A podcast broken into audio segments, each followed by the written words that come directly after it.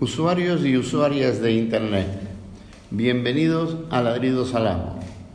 Hoy nos vamos a meter con uno de esos temas que por una parte están por todos lados y por la otra no siempre nos queda claro de qué diablos nos están hablando. El tema es los algoritmos. Y los algoritmos en realidad, como vamos a ver, decir que están por todas partes es todavía una forma muy diplomática de referirnos a ellos. Para hablar de este tema nos acompaña un matemático que ya conocéis porque con él entramos en aquel tema del bicho que después hemos tenido, sabemos que ha tenido una cierta repercusión porque mucha gente nos ha planteado de qué estábamos hablando cuando hablábamos del bicho. Enrique Gracián, bienvenido otra vez. Y lo siento mucho por ti, pero la primera pregunta es, ¿qué es un algoritmo? ¿O qué son los algoritmos? Sí, a ver, cuando los niños pequeños van al colegio y les enseñan a sumar y les dicen, tienes que poner este número aquí, sumar este con este, ahora te llevas una, haces la suma, eso es exactamente, eso es un algoritmo.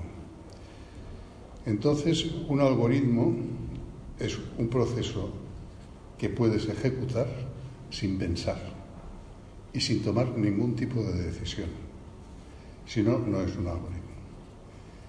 Yo conozco mucha gente que desde ese punto de vista los podría definir como algoritmos en esencia. Pero no estás hablando de ellos, creo. De momento. Entonces, eh, ese es un ejemplo muy simple matemático, pero muy preciso de lo que es un algoritmo. Pero hay algoritmos cotidianos, como puede ser, por ejemplo, una receta de cocina. Eh, una receta de cocina te dice, si está bien hecha, todo lo que tienes que hacer para obtener un determinado plato. ¿Eh? Vas a hacer una tortilla de patatas, te dice primero con qué elementos has de contar, que son los datos que se van a ejecutar en el algoritmo. Esto es importante. Es huevos, eh, sal, aceite, lo que sea. ¿no?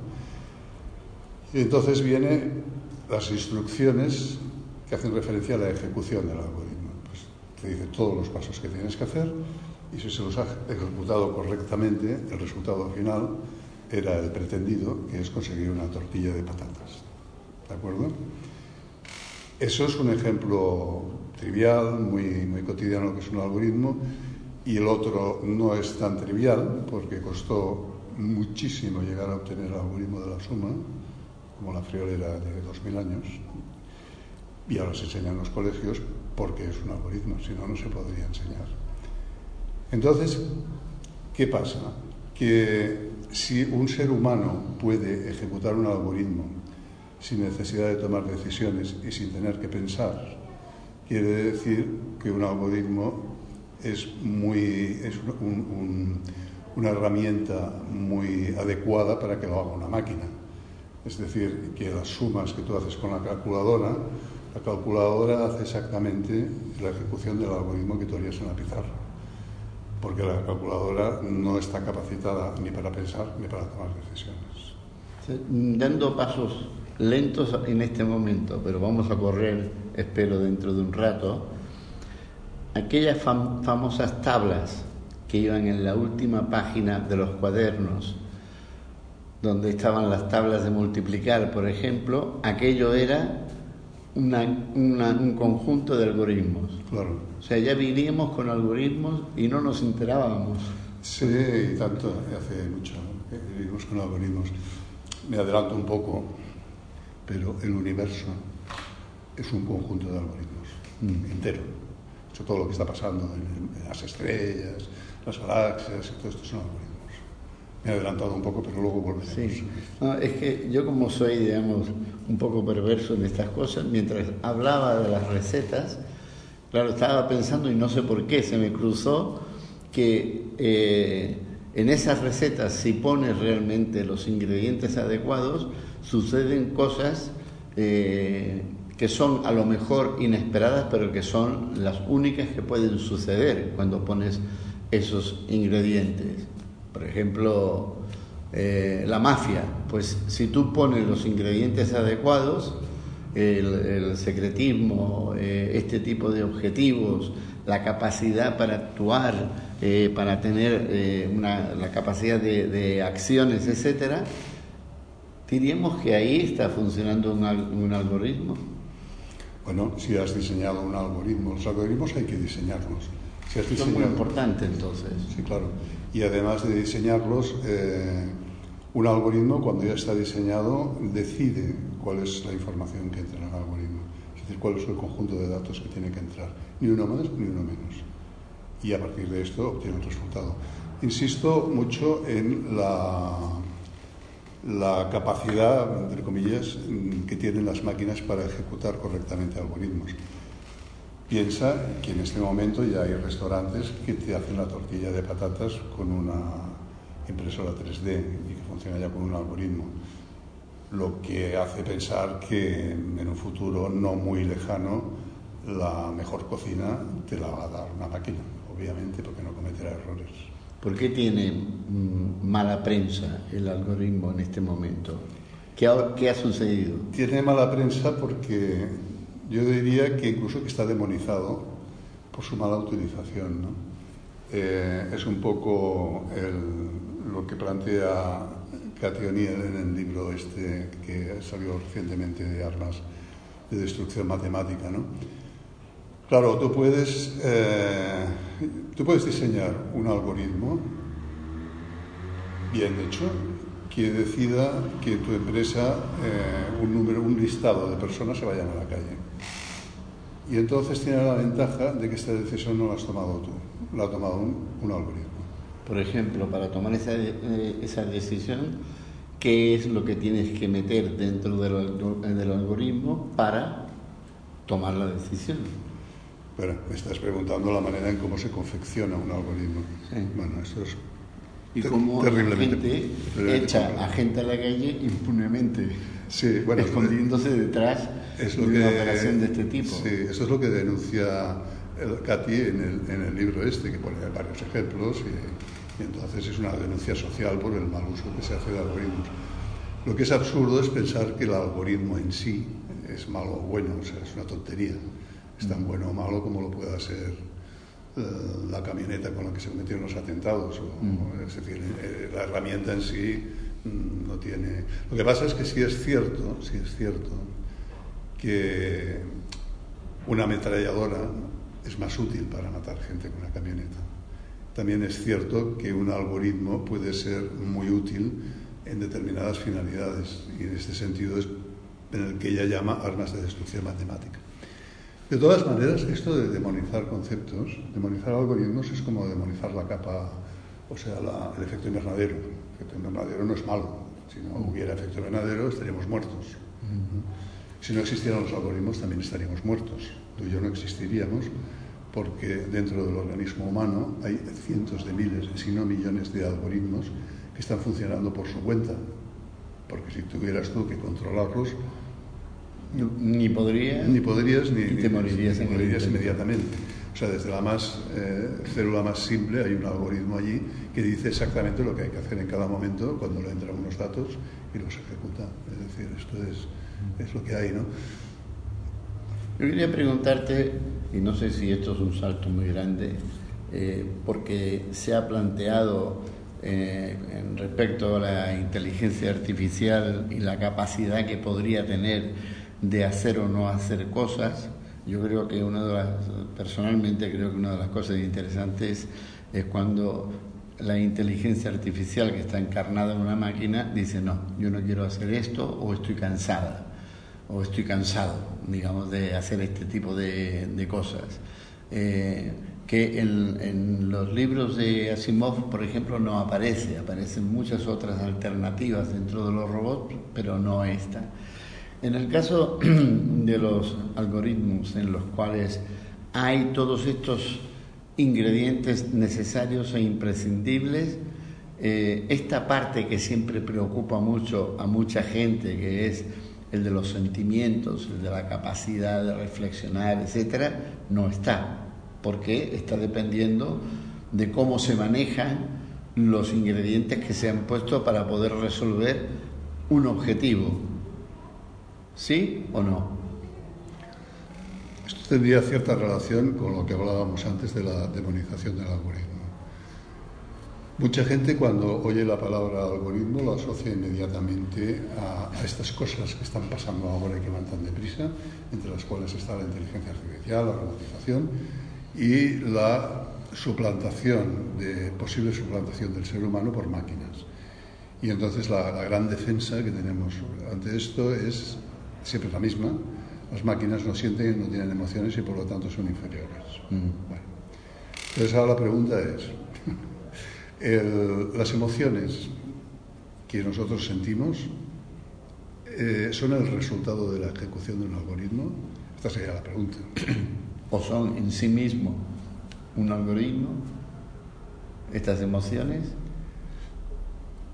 Bueno, a ver, mm, yo creo que para no llevar a confusión, hay que plantear el algoritmo que es, como si dijéramos, la metodología, la receta, la información, datos que entran de entrada en el algoritmo. Entonces el algoritmo se ejecuta y da un resultado.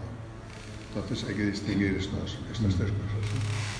Entonces, si la emoción que yo siento, eh, hablemos de emociones muy, muy primarias, por ejemplo, miedo.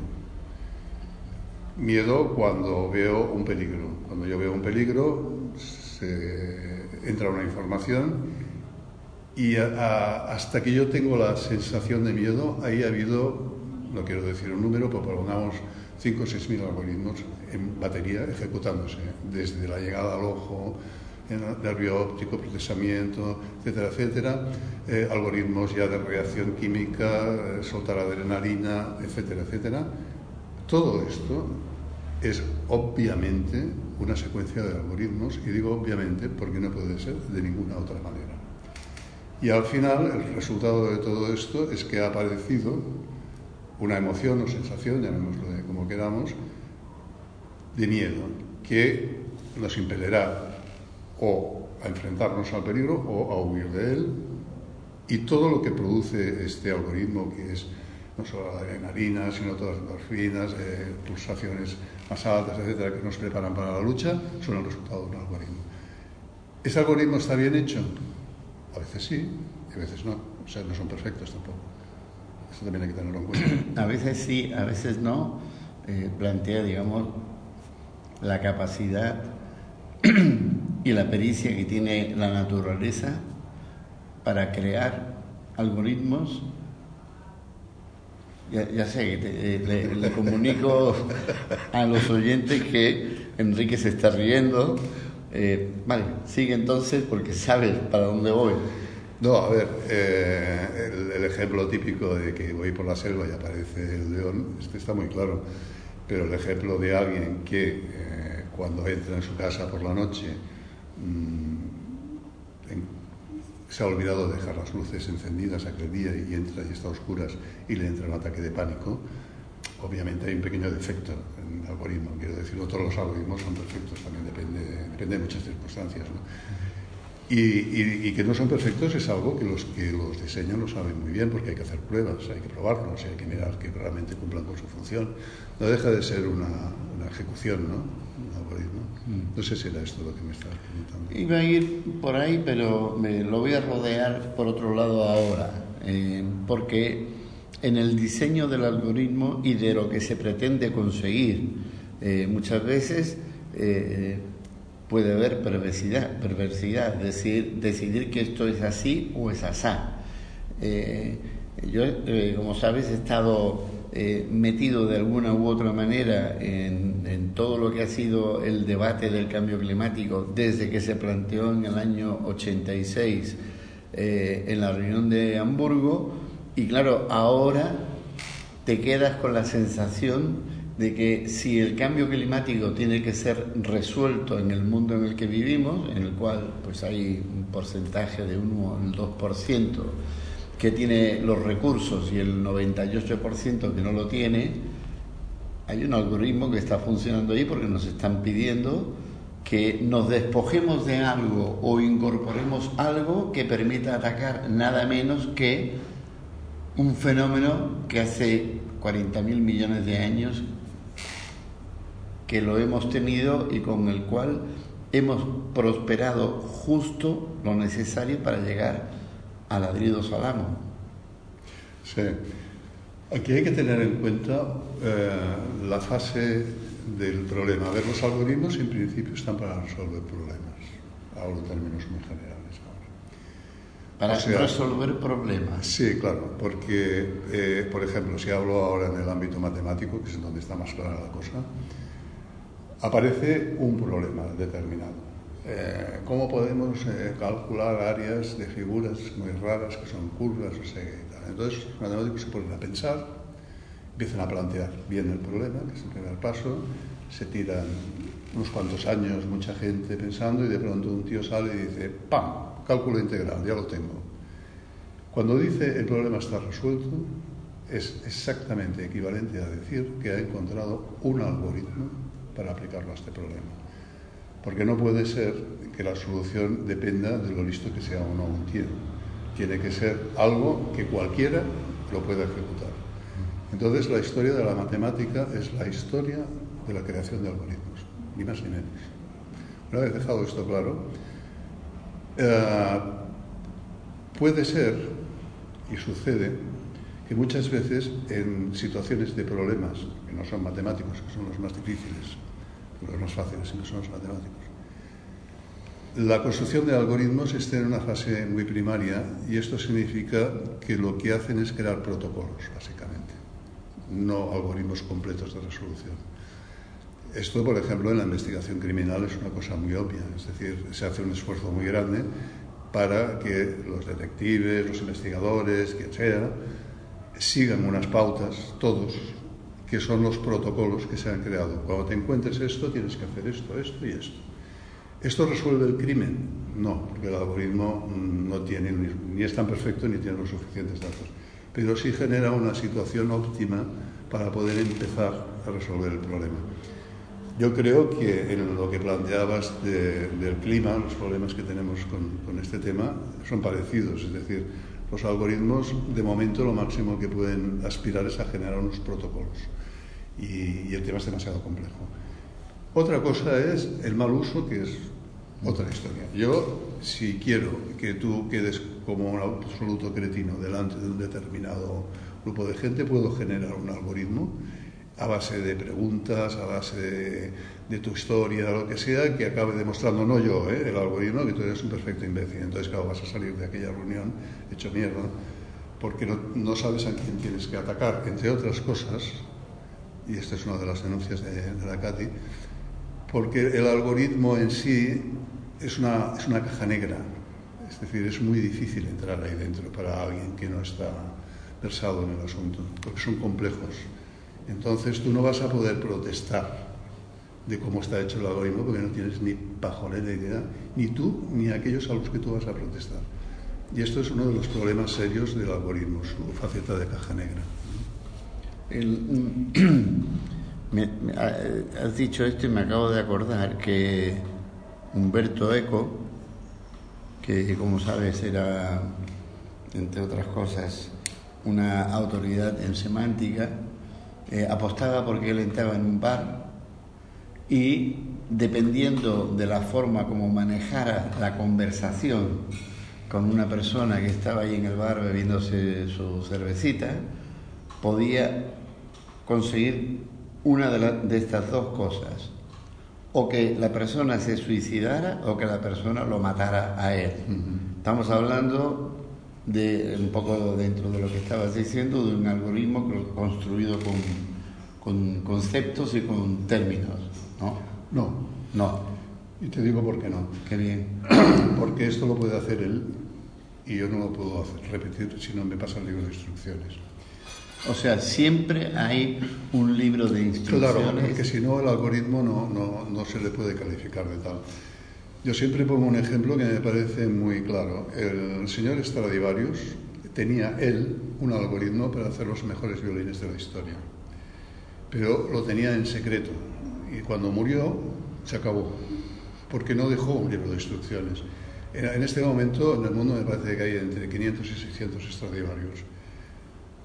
Por lo tanto, hay mucha gente que ya no puede tener acceso a ese instrumento, se ha intentado reproducir de alguna manera, pero no se ha podido. El algoritmo tiene la capacidad de clonar. Y esto es el aspecto más importante. O sea, le tenemos miedo a una cosa que es transparente per se y que nosotros podríamos construir sin ningún problema. Pero lo más seguro es que no lo podríamos construir en el ámbito o en el entorno donde está operando el, algoritmo. Claro. Nosotros cuando pensamos y...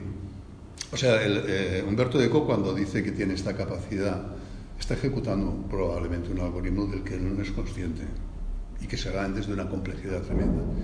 Pero al no poderlo transmitir, ya deja de ser un algoritmo en el sentido exacto de un algoritmo.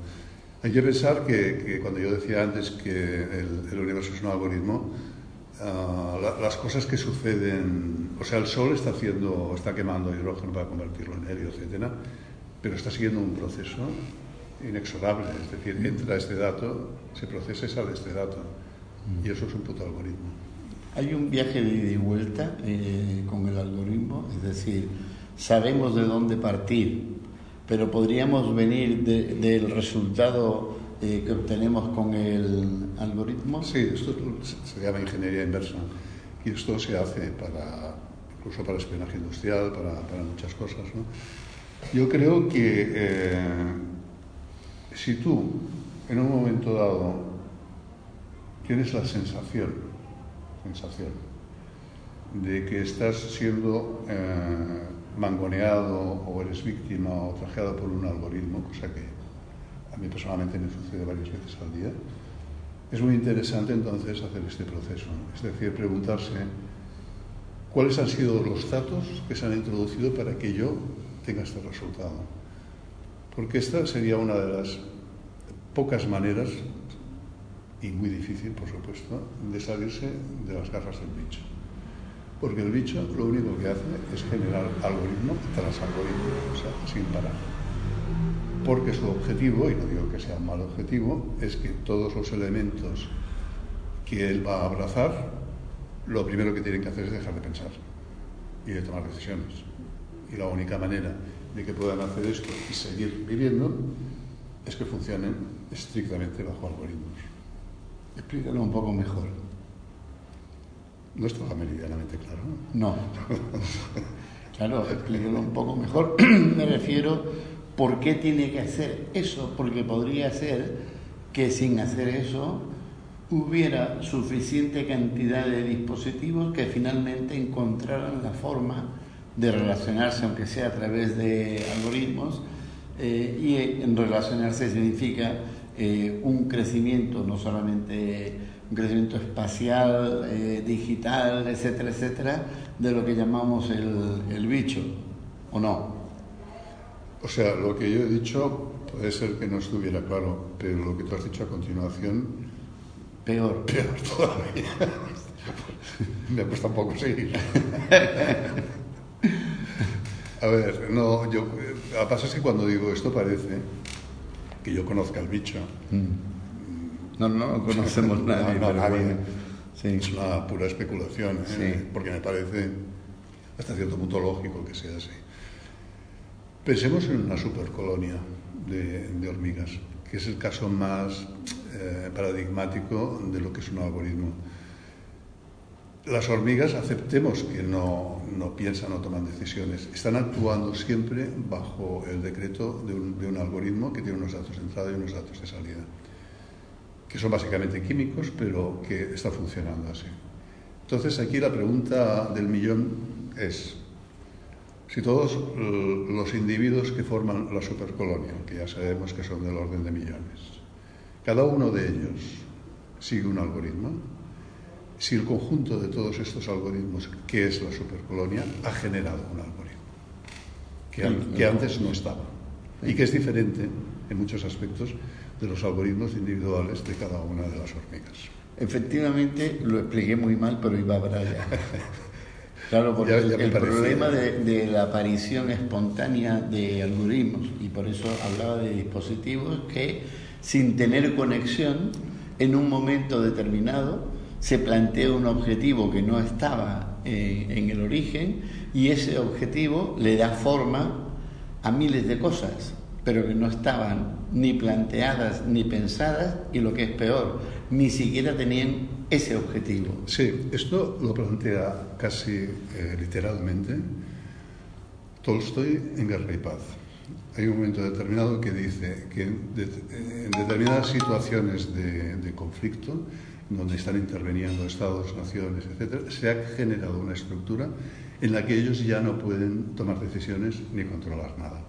Y es debido a esto que estamos hablando ahora. Esto lo hemos visto, sobre todo en las últimas guerras, que veías, por ejemplo, la, sensación de, despiste, ¿vale? La, expresión de los mandos de Japón hacia el final de la guerra. no sabían ya realmente qué decisiones tenían que tomar los aliados estaban también tomando decisiones que tampoco acababan de estar muy claras, veías que allí realmente se había generado un super, un supra algoritmo a todo lo que se estaba haciendo. A mí esto me parece interesante porque es eh, la, evolución, porque la evolución no es más que la adición de nuevos algoritmos, pero no a nivel individual, sino la evolución de, especies en conjunto, ¿no? colectivos, en colectivos que pueden generar algoritmos inesperados, ¿eh? que no quiere decir que vayan ni en buena ni en mala dirección. Mm. Son nuevos y ya está, pueden llevarte a la destrucción también. ¿eh? ¿Conoces casos donde la autodestrucción, que es lo que implicaría esto, eh, se podría poner como ejemplo en el momento en que no uno, sino decenas de miles de algoritmos no han congeniado, por decirlo de alguna manera, y ha significado la liquidación de individuos, colonias, colectivos, organizaciones, etcétera. ¿Hay casos que se podrían usar como ejemplo? Sí, yo lo, tendría que, pensar ahora en este momento, pero para, para buscar un ejemplo concreto que, que, encajara y se entendiera bien. De todas maneras, la, la situación de la, de la, después de la, guerra, la Segunda Guerra Mundial, de la tensión bélica que genera el armamento atómico va por ahí. Es decir, es un, ahí se genera una serie de algoritmos muy interesantes que podían no haber funcionado. lo, digo, precisamente porque, eh, e, sobre todo en estos últimos años en los que la globalización ha permitido que el entramado de comunicación sea visible, sea más transparente, eh, si yo eh, en aquella, si yo hace 15 años quería ser vegetariano, yo era vegetariano yo y le daba la paliza a los cuatro que me rodeaban. Hoy día los cuatro que me rodean o son vegetarianos, son veganos. Exactamente, no tienen, no, tienen forma de escaparse. Entonces tenemos una, un volumen de investigaciones, eh, de libros, de, de religiones que lo, que lo predican, etcétera. Vamos a poner, por ejemplo, uno de estos sobre la desaparición de las especies. Por otra parte, la liquidación de determinados eh, ambientes o ecosistemas precisamente por la forma como nosotros los gestionamos, etcétera, etcétera. Entonces, estamos hablando, hablábamos de la desaparición de las especies, hace, no especies, hace un rato de, de colonias eh, que tenían objetivos, que no tenían objetivos y tenían objetivos claros a medida que avanzaban.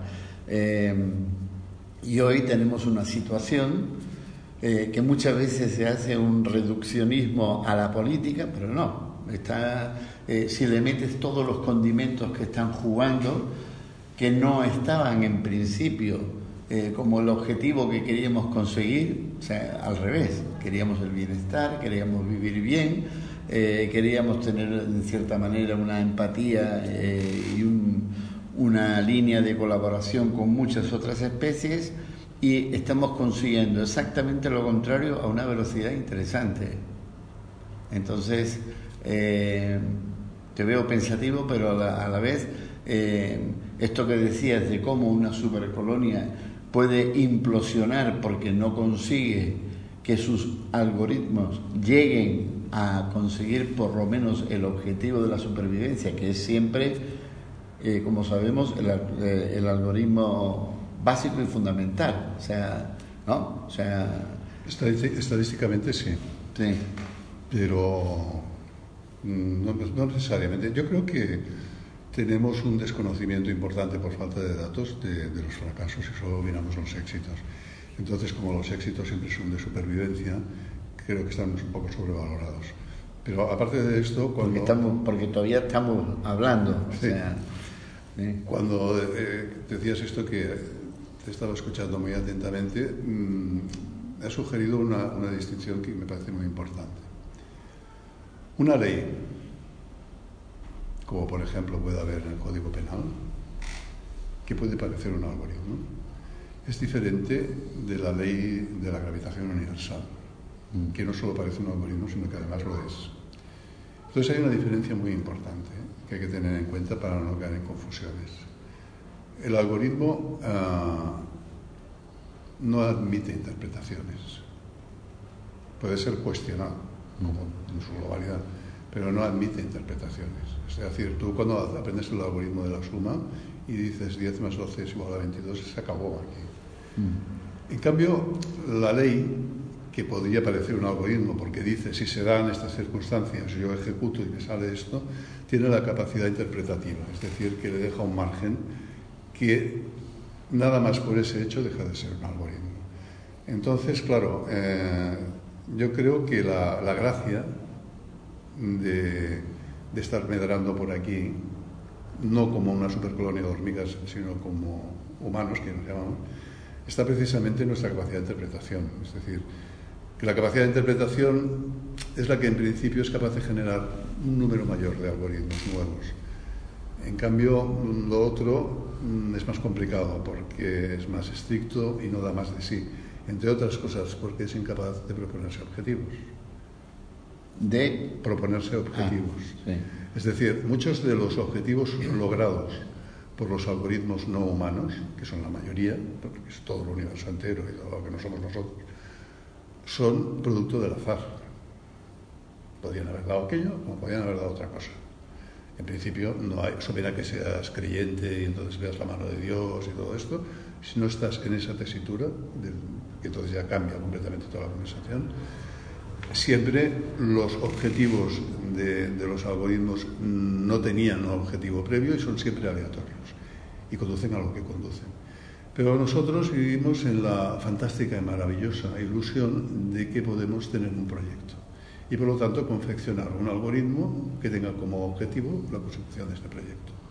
Y así estamos más contentos, yo por lo menos. Estaremos más contentos y a lo mejor no hacemos eso, pero eh, hay elementos del comportamiento humano que pareciera que lo están haciendo y sería interesante dilucidar si ese parecer es o no es.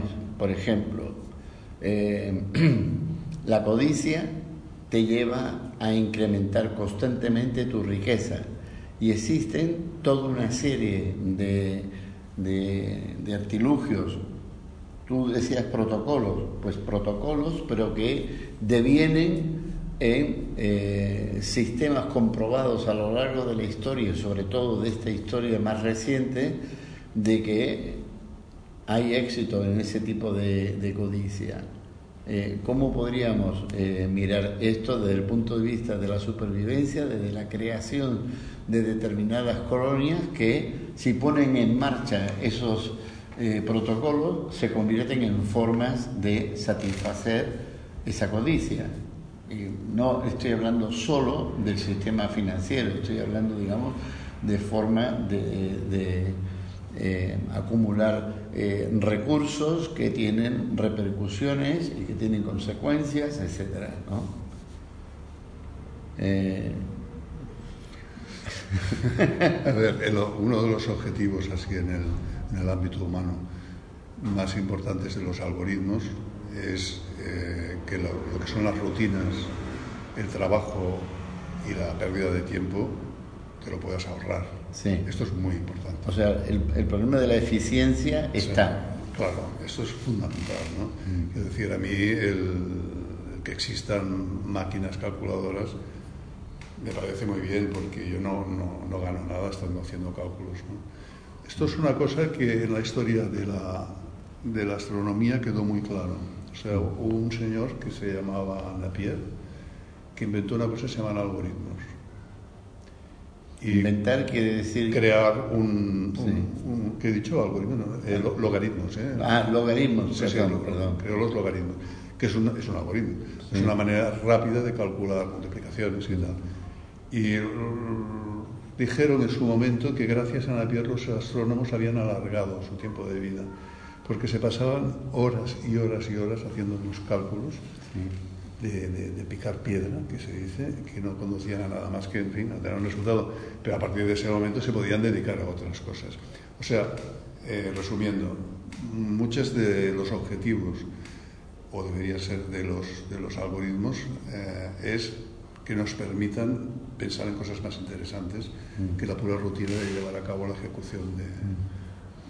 O sea, de los objetivos que nosotros tenemos para que esta, esto funcione o nosotros funcionemos con esto, sea una mayor eficiencia y eso implica también un mejor uso de la información, eh, un mejor uso de la entrada y salida de esa información desde el punto de vista de nuestros objetivos, etcétera. Sí, con el enorme peligro que esto conlleva, ¿eh? Sí. que es que los algoritmos, además de ser caja negra, pueden tener propietario.